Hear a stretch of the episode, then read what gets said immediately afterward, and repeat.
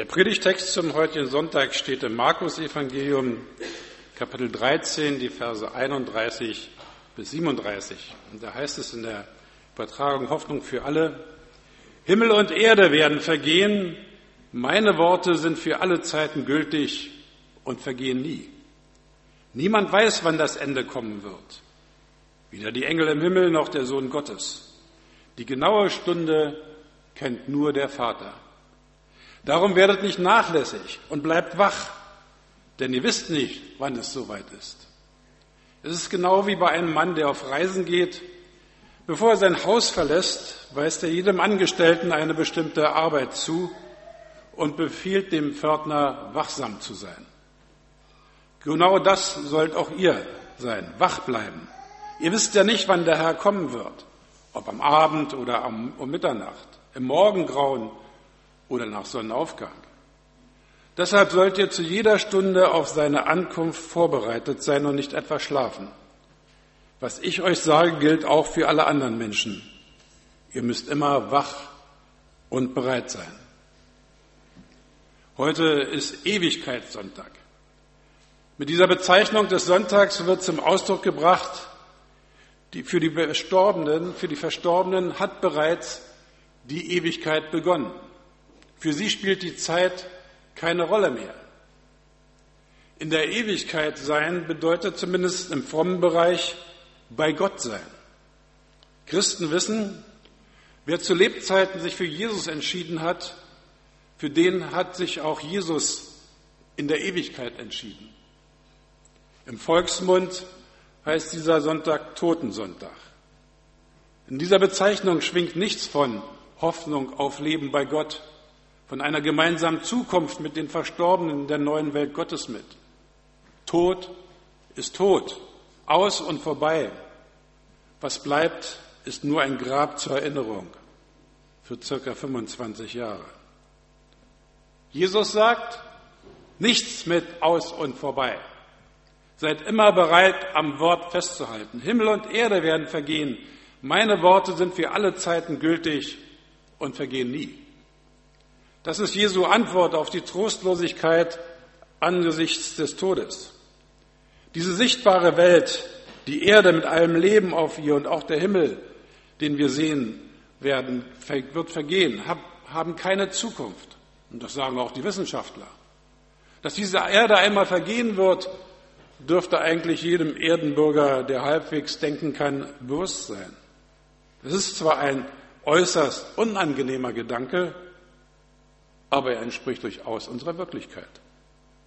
Wir stellen ja gerade mit Erschrecken fest, dass sich das Klima verändert und wir als Erdenbewohner kräftig mit dazu beitragen, dass der Zerstörungsprozess der Erde beschleunigt wird. Aber auch ohne unser Zutun würde diese Erde einmal vergehen. Einfach, weil sie nicht unendlich ist weil irgendwann einmal alle Energie- und Rohstoffquellen aufgebraucht sein werden. Kluge Köpfen ist das schon lange klar. Es lässt sich nur nicht sagen, wann das genau sein wird. Es gibt ja auch durchaus ernsthafte Versuche, auf einem anderen Planeten nach einem Platz zu suchen, auf dem menschliches Leben möglich sein würde. Auf dem Mars hat man jetzt Wasser entdeckt. Vielleicht. Vielleicht wird jetzt das Märchen von den Marsmenschen Wirklichkeit. Tolle Aussichten hat man da. Ständig einen Schutzanz, in einen Schutzanzug gezwängt mit genügend Sauerstoff im Tank, auf dem Rücken in großen Hallen Getreide anbauen. Kein Schnitzel, kein Fisch, nur Biokost in begrenzter Auswahl. Das Einzige, womit wir uns da auf diesem ungemütlichen Stern werden trösten können, ist dann vielleicht tatsächlich das aus der Werbung bekannte Mars. Mars macht mobil bei Arbeit, Sport und Spiel. Ja. Ich gestehe, meine Vorstellung vom Paradies sieht eindeutig anders aus. Jesus sagt, Zukunft aber hat, was ich euch gesagt habe. Denn im Hause meines Vaters gibt es viele Wohnungen. Wenn es nicht so wäre, hätte ich euch das nicht gesagt. Ich gehe hin, um dort alles für euch vorzubereiten. Und wenn alles bereit ist, werde ich wiederkommen und euch zu mir holen, und dann werdet ihr dort sein, wo ich bin. Jesus sagt, Zukunft hat, was ich euch gesagt habe. Und Jesus hat einen neuen Himmel und eine neue Erde von unzerstörbarer Qualität angekündigt. Gott hat in seiner Weisheit beschlossen, einen neuen Himmel und eine neue Erde zu schaffen. Auf ihr sollen Menschen leben, die diese Erde gemeinsam mit Jesus verwalten, bebauen und bewahren, so wie sich das Gott ursprünglich gedacht hatte. Gott als der Garant, allen Lebens mit seinen Menschen zusammen. Die sichtbare Gegenwart Gottes garantiert das Leben so wie damals im Paradies. Adam und Evas Lebensqualität war dadurch gewährleistet, durch die Gegenwart Gottes garantiert. Erst nach dem großen Zerwürfnis zwischen Menschen und Gott begann das sich ernähren im Schweiße des Angesichts. Erst nach der Trennung von Gott wurde der Tod als Instrument des Satans zur Maßregelung der Menschen wirksam. Jesus verkündet einen neuen Himmel und eine neue Erde. Jeder, der Jesus vertraut, wird an diesem künftigen Leben Anteil haben. Aber nicht die, die glauben, durch das Töten von Andersgläubigen einen bevorzugten Platz im Paradies zu erhalten. Dieser Platz wird für sie die Hölle sein. Wer am Wort Gottes festhält, wer es zu seiner Lebensgrundlage macht, der hat eine reale Hoffnung auf eine bessere Welt. Sie ist kein Fantasieprodukt irgendwelcher Fantasten, sondern Verheißung Gottes und somit Wirklichkeit. Das Wort Gottes, das ist einmal die Botschaft der Bibel und zum anderen das menschgewordene Wort Gottes, Jesus. Für wen das Lebensgrundlage geworden ist, der weiß auch um seine Zukunft bei Gott. An Jesu Auferstehung von den Toten wird deutlich sichtbar, dass die Hoffnung auf die neue Welt Gottes eigentlich mehr als nur eine Zukunftshoffnung ist. In der Auferstehung Jesu von den Toten wird erstmals die Vergänglichkeit überwunden.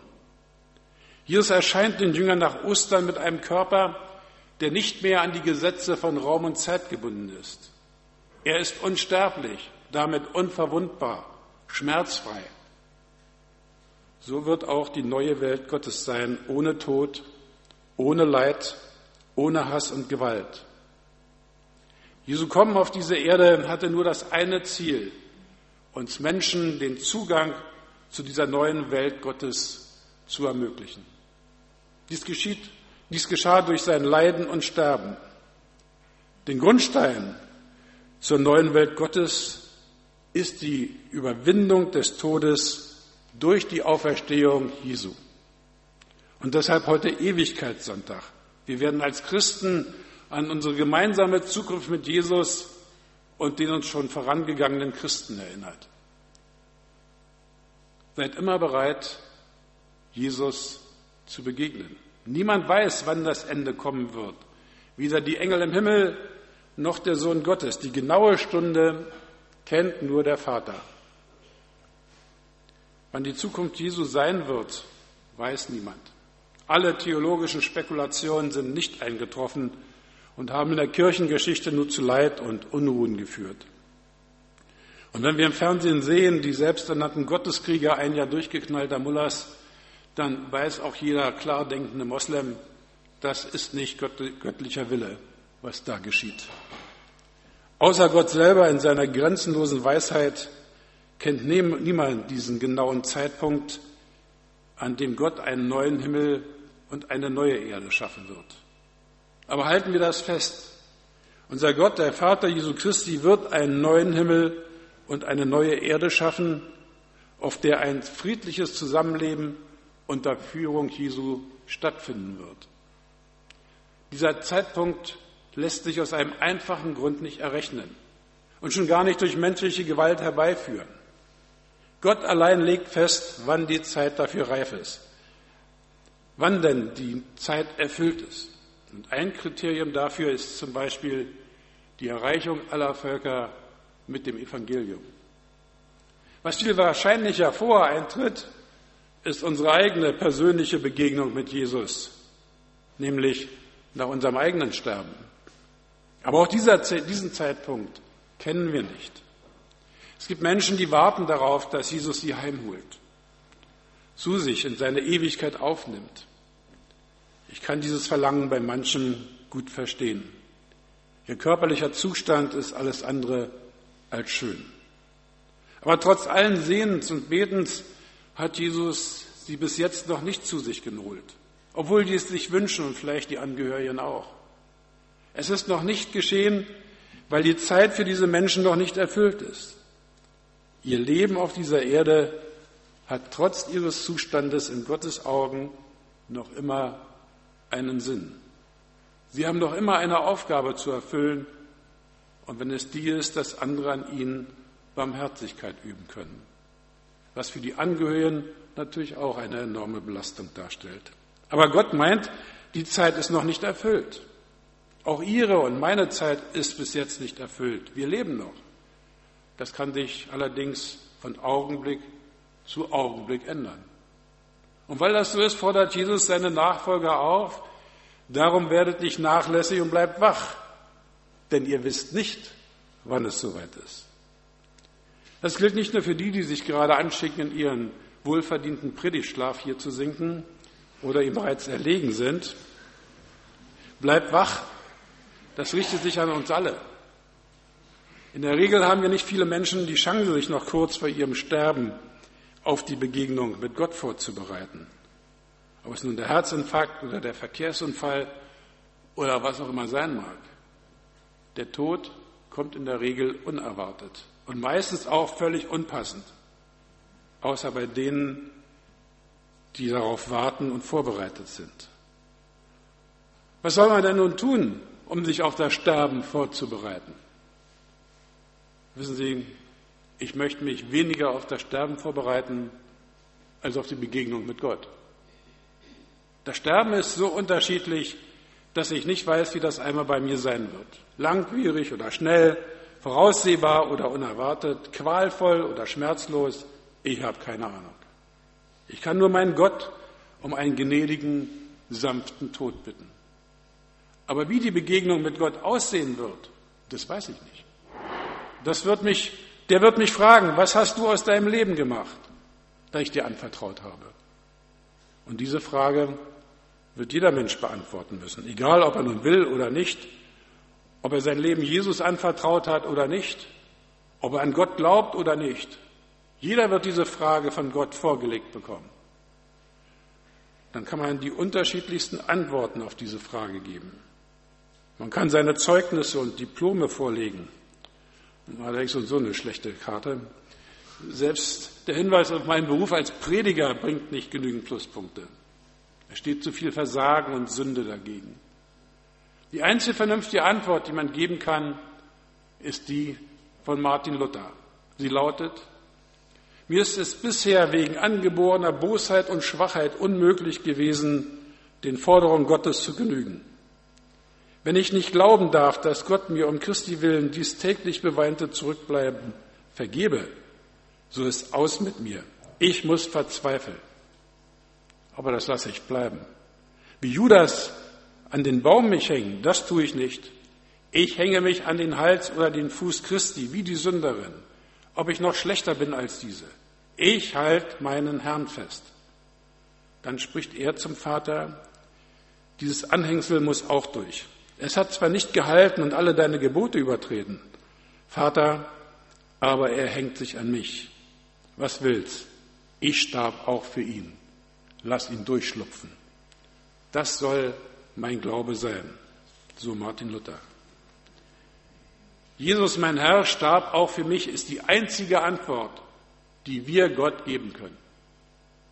Jesus, mein Herr, starb auch für mich, nichts anderes. Das ist mit Wachsamkeit gemeint. Dass wir einmal sterben werden, ist zwar sehr wahrscheinlich, aber nicht hundertprozentig sicher. Jesus könnte auch zu unseren Lebzeiten wiederkommen. Aber hundertprozentig sicher ist, dass wir alle einmal vor Gottes Richterstuhl erscheinen müssen. Und darauf sollten wir jederzeit vorbereitet sein. Sie werden vielleicht nicht allen Streit beigelegt haben, wenn sie vor Gott erscheinen müssen. Ihr Nachlass auch nicht für alle richtig geregelt haben.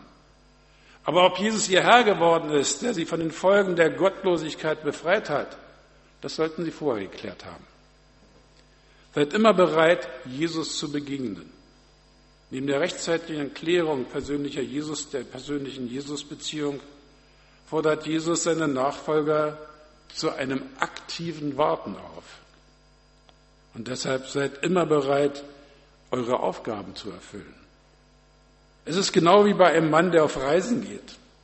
Bevor er sein Haus verlässt, weist er jedem Angestellten eine bestimmte Arbeit zu und befiehlt dem Pförtner, wachsam zu sein. Jesus hat seinen Nachfolgern für die Zeit seiner Abwesenheit Verantwortung und damit auch Vollmacht übertragen. Die Aufgabenstellung ist an mehreren Stellen im Neuen Testament deutlich formuliert. Matthäus 28, 19, geh hinaus in die ganze Welt und ruft alle Menschen in meine Nachfolge, tauft sie und führt sie hinein in die Gemeinschaft mit dem Vater, dem Sohn und dem Heiligen Geist. Lehrt sie so zu leben, wie ich es euch aufgetragen habe. Ihr dürft sicher sein, ich bin immer und überall bei euch bis an das Ende dieser Welt. All unsere Arbeit für Jesus gewinnt eine ganz andere Gewichtung, wenn wir sie auf dem Hintergrund der Ewigkeit ausführen. Das ist ja nicht nur diese Versammlung hier heute Morgen in diesem Gottesdienst, in der wir eine knappe Stunde uns mit Jesus beschäftigen. Nein, heute, jeder der hier Anwesenden von Jesus durch mich hat das gehört. Bring deine Beziehung mit Jesus in Ordnung. Denn er will dich in seiner neuen Welt dabei haben. Jeder soll heute zur Kenntnis nehmen, dass Jesus ihn persönlich braucht, egal wie alt und begabt er ist. Jesus benötigt jeden Menschen, der sich ihm zur Verfügung stellt, um Menschen zu retten für die neue Welt Gottes. Wir haben dafür derzeit die denkbar günstigsten Voraussetzungen für diesen Auftrag. Wir haben keinerlei Einschränkungen für unsere Arbeit von staatlichen Stellen. Das ist im Laufe der Kirchengeschichte selten genug der Fall gewesen. Und wir haben eine große Einmütigkeit in unserer Gemeinde. Das war auch sicherlich nicht immer so der Fall. Genauso sollt auch ihr wach bleiben. Ihr wisst nicht, wann der Herr kommen wird, ob am Abend oder um Mitternacht, im Morgengrauen oder nach Sonnenuntergang. Deshalb sollt ihr zu jeder Stunde auf seine Ankunft vorbereitet sein und nicht etwa schlafen. Wir haben die günstigsten Voraussetzungen, um zurzeit Menschen zu Jesus einzuladen. Keiner weiß von uns, wie lange diese Möglichkeiten noch bestehen werden. Wir können uns natürlich genüsslich auf unsere Gemeinschaftsstühlen zurücklehnen und sagen, wir haben es gut, wir wissen, dass wir bei Jesus gut aufgehoben ja, sind. Ja, das stimmt. Und darüber können wir uns richtig freuen. Was ich euch sage, gilt auch für alle anderen Menschen, sagt Jesus. Ihr müsst immer wach und bereit sein. Nicht nur die Jünger damals sollten immer wach und bereit sein, nicht nur die Profis heute, sondern jeder von uns. Darum Seid immer bereit, am Wort festzuhalten. Es gilt bis in die Ewigkeit. Seid immer bereit, Jesus zu begegnen mit seiner Wiederkunft oder wenn er uns zuvor von dieser Erde abberuft. Seid immer bereit, eure Aufgaben zu erfüllen, bis Jesus wiederkommt oder uns in seine Welt heimholt. Amen.